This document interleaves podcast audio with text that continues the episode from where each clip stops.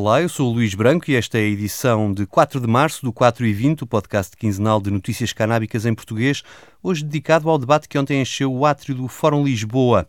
O tema em debate era o balanço do modelo uruguaio da legalização da cannabis. O 4 e 20 está disponível no iTunes, Spotify e pode ser subscrito em qualquer aplicação para podcasts. O mesmo acontece com os outros podcasts do esquerda.net. O Alta Voz tem leituras longas, o Mais Esquerda que tem sessões públicas e conferências e os Cantos da Casa que trazem o melhor da música portuguesa.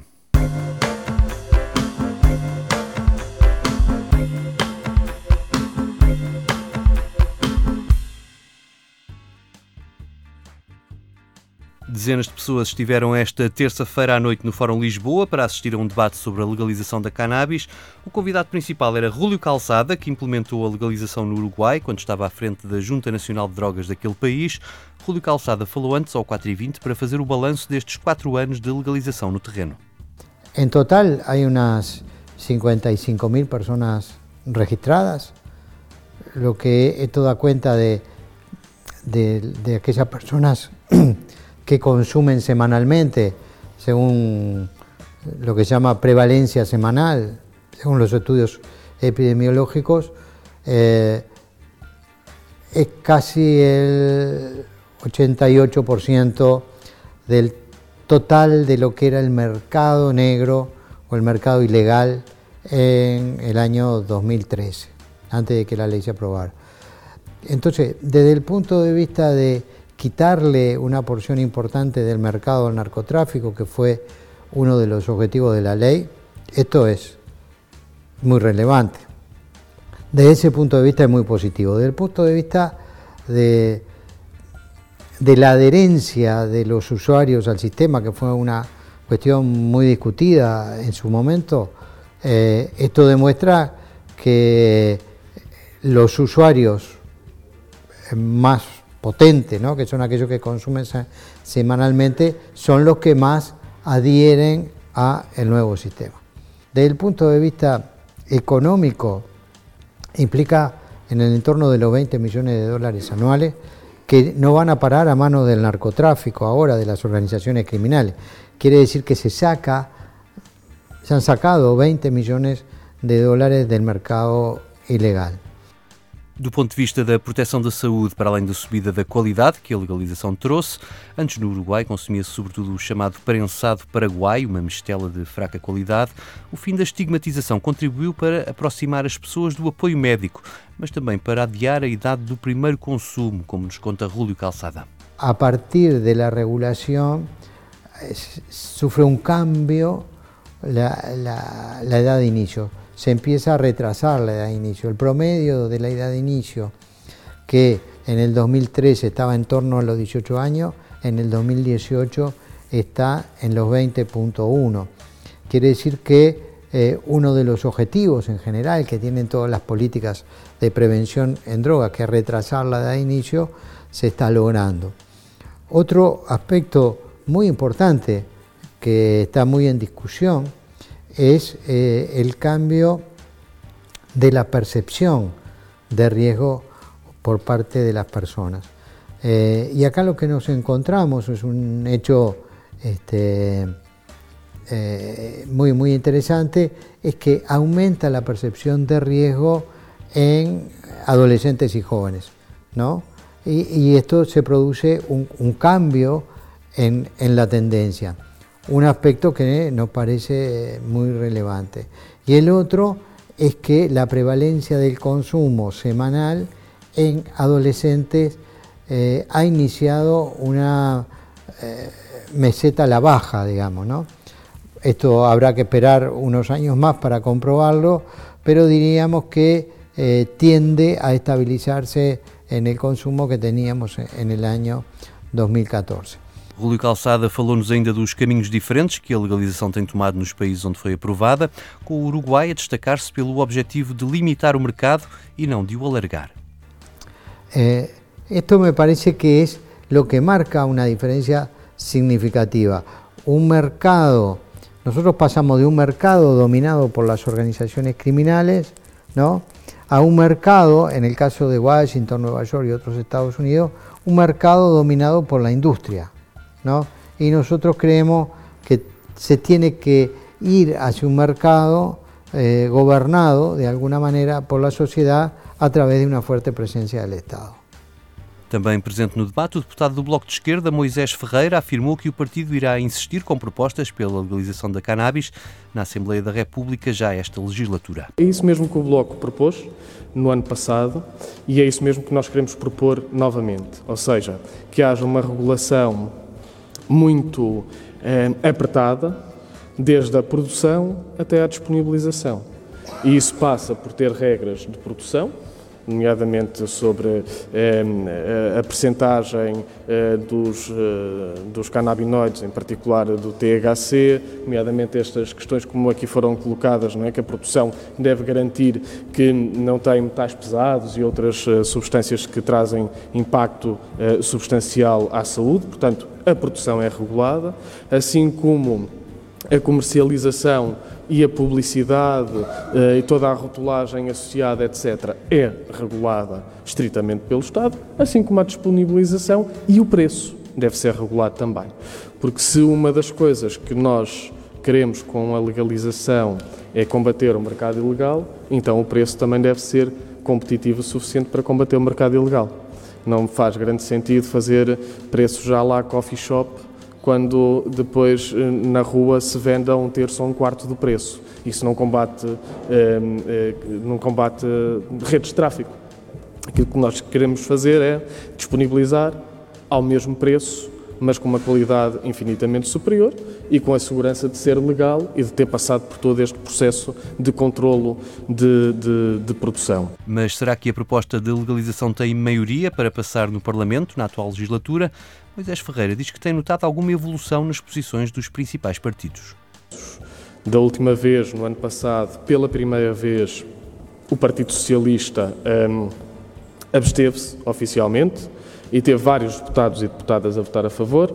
Um, antes tinha sido diferente, tinham votado contra e tinha tido alguns votos a favor e algumas abstenções, portanto há aqui uma mudança na posição no Partido Socialista e registamos, obviamente, e teremos que cobrar isso também no debate, como é óbvio, ehm, eh, que, por exemplo, a JSD fez agora recentemente um referendo interno a defender, em que a maioria defende a legalização, certamente não nos mesmos moldes que nós, mas isso é algo para debater a seguir, mas do ponto de vista de defender a legalização, houve um referendo da JSD que voltou a defender a legalização e o PSD aprovou no penúltimo congresso, é verdade, já foi há dois congressos atrás, uma moção para a legalização, mas este último congresso não revogou essa moção. E, portanto, nós temos que eh, cobrar também isso ao PSD e à JSD, que, eh, enfim, se aprovam em congressos, se fazem referendos a aprovar, têm que ser consequentes e, portanto, na Assembleia da República hão de ter que aprovar propostas ou então vir eh, a jogo com a sua própria proposta. E nós estaremos disponíveis para debater todas as propostas que vão no sentido da legalização e estaremos disponíveis para encontrar equilíbrios entre todas as propostas que venham a aparecer. Laura Ramos, uma das organizadoras da Conferência Portugal Medical Cannabis, estava também na mesa deste debate e sublinhou a importância da questão do autocultivo sempre que o tema vai à discussão na Assembleia da República.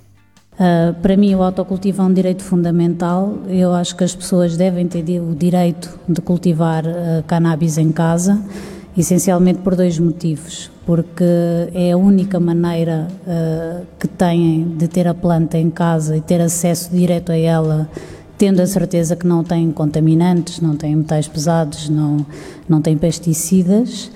Um, e por outro lado, é também uh, a, a, única maneira que têm de ter acesso a variedades que podem ser mais específicas, no caso medicinal, para as suas patologias e não só, no caso recreativo, com mais THC, menos THC. Há pessoas que gostam de fumar CBD, não gostam tanto dos efeitos psicotrópicos.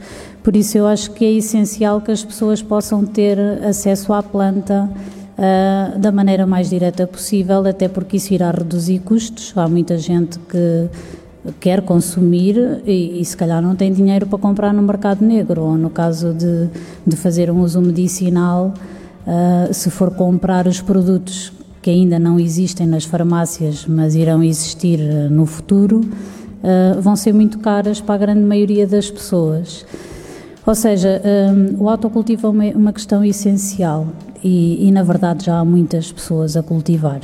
Uh, essa é a verdade, não é? Há milhares de pessoas que cultivam em, em Portugal, mas essa também tem sido a questão mais fraturante e mais geradora de conflito e de resistência na Assembleia da República quando, quando chega a hora de, de aprovar leis ou projetos de lei. Durante o debate, o médico Bruno Maia insurgiu-se contra a desinformação à volta dos efeitos da cannabis, que tem passado para a imprensa, com notícias alarmistas acerca de surtos psicóticos associados ao consumo questionar uh, quem pôs cá fora há pouco tempo em Portugal os números de que 600 pessoas em Portugal o ano passado desenvolveram quadros de psicose associados a, a consumos de cannabis. Uh, e eu acho que é muito curioso que os porta-vozes da ciência falem do alto da sua autoridade, mas nós temos de perceber que eles do alto da sua autoridade também estão cheios de preconceitos e às vezes interesses comerciais. E aquilo que eu gostava de saber era se há 600 pessoas em 2019, 2018, já não me recordo bem, que desenvolveram quadros de psicose associados à cannabis, primeira pergunta: o que é que isso quer dizer? 600 é muito ou 600 é pouco? Eu não sei. Eles não o dizem. Ninguém faz a mínima ideia. Está a crescer, está a diminuir. O que é que significa 600 casos de psicose associados a consumo de cannabis? Alguém aqui sabe se é muito, se é pouco? Eu não sei. Não faço ideia. Segunda pergunta: qual era a quantidade de THC nestes, na, na, na cannabis que estas pessoas consumiram? Eu não sei e aposto que quem pôs os números cá fora também não sabe. E enquanto isto continuar a ser ilegal, ninguém vai saber. Portanto, era bom que nós soubéssemos qual é a quantidade de THC das pessoas que desenvolveram quadros psicóticos. Terceira e última pergunta.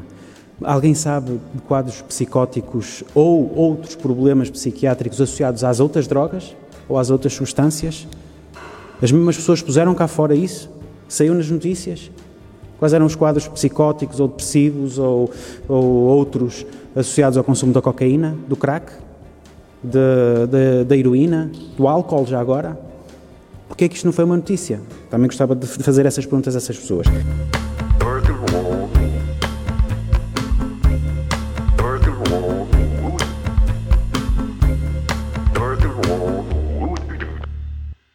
O 4 e 20 despede-se com um momento musical. Está de volta à série Better Call Saul, o spin-off de outra série premiada, Breaking Bad. A quinta temporada continua a seguir a atribulada carreira de um advogado fura-vidas que se cruza agora com o mundo do narcotráfico no estado do Novo México. Uma das músicas é este Mundo Perdido, de P.T. Quesada. Eu volto no dia 20. Até lá. La vida ya es muy falsa, se pierden las esperanzas, ya no hay tranquilidad.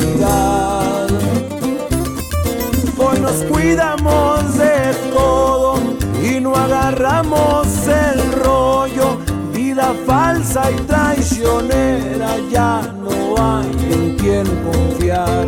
Si te miran con dinero, ya te quieren secuestrar. El mundo está muy perdido, ya no se encuentran amigos, de moda está la traición. Muchos se dicen amigos, amigos entre comillas, si hay dinero de por medio se vuelven de lo peor. No digo que soy perfecto, también caigo en el error. Entre hermanos se traicionan y muchos no se perdonan, los va matando el rencor. Es muy triste pero cierto, el hombre serio y derecho como que está en extinción. Hoy en día resaltado bastante el fanfarrón.